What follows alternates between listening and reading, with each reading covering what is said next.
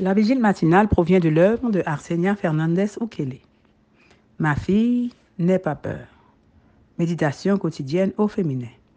La méditation de ce matin, aujourd'hui, 13 septembre 2023, est tirée de Matthieu 14, verset 30.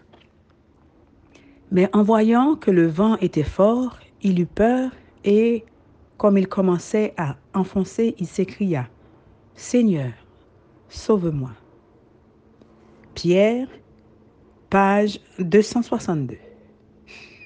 Durant cette nuit de tempête en mer, Pierre a été le premier à avoir identifié Jésus comme étant un fantôme, le seul à avoir osé sortir de la barque, le seul après Jésus à avoir marché sur l'eau, prêt à faire ce qu'aucun autre disciple n'a osé tenter.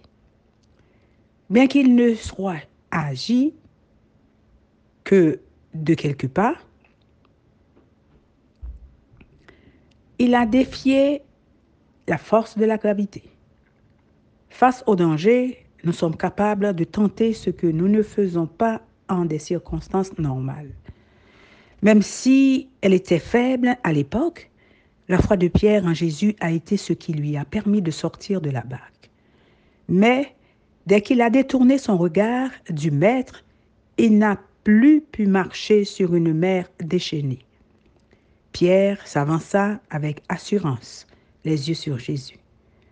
Mais dès qu'un sentiment de vanité lui fit tourner les regards vers ses compagnons restés dans la barque, il cessa d'apercevoir le Sauveur. Le vent était impétueux. De hautes vagues se dressaient entre lui et son maître. Il eut peur. Un instant, le Christ resta caché à sa vue et sa foi l'abandonna. Il commença à s'enfoncer. Quand vous marchez sur les vagues intenses de la vie, si vous fixez vos yeux sur les circonstances au lieu de les fixer sur Jésus, vous désespérez et sombrez dans le problème. Regardez à sa puissance et non à votre petite foi. Si vous accordez plus d'attention à la tempête qu'à celui qui peut marcher sur les eaux au milieu de la mer, vous ferez la même expérience que Pierre.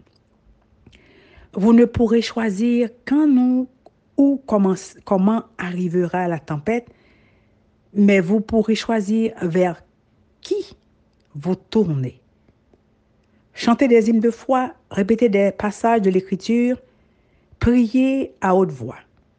Nourrissez votre foi et la peur mourra de faim. Nourrissez les doutes et la foi s'affaiblira à cause de la malnutrition spirituelle. Ce n'est pas celui qui tombe dans l'eau qui coule, mais celui qui refuse de se relever. Pierre leva les yeux au-dessus des eaux agitées et, les fixant sur Jésus, s'écria, Seigneur, sauve-moi. Aussitôt, Jésus saisit la main tendue vers lui en disant, Homme de peu de foi, pourquoi as-tu douté? Immédiatement, Jésus a répondu à la demande de salut. Il ne tarde jamais à répondre à la demande de délivrance d'une âme qui se noie dans le tourbillon de la tentation ou qui se débat dans les vagues cruelles de la tribulation. Jésus a peut-être repoussé les vagues à cet instant, mais c'est lorsque Jésus et Pierre sont retournés sur le bateau que la tempête s'est calmée. Ce n'était pas pour le laisser périr que Jésus avait invité Pierre à venir à sa rencontre. Et ce n'est pas non plus pour nous abandonner ensuite qu'il nous appelle à le suivre. Marcher avec Jésus dans chaque tempête. Amen, amen, amen. Pierre, que Dieu vous bénisse. Bonne journée.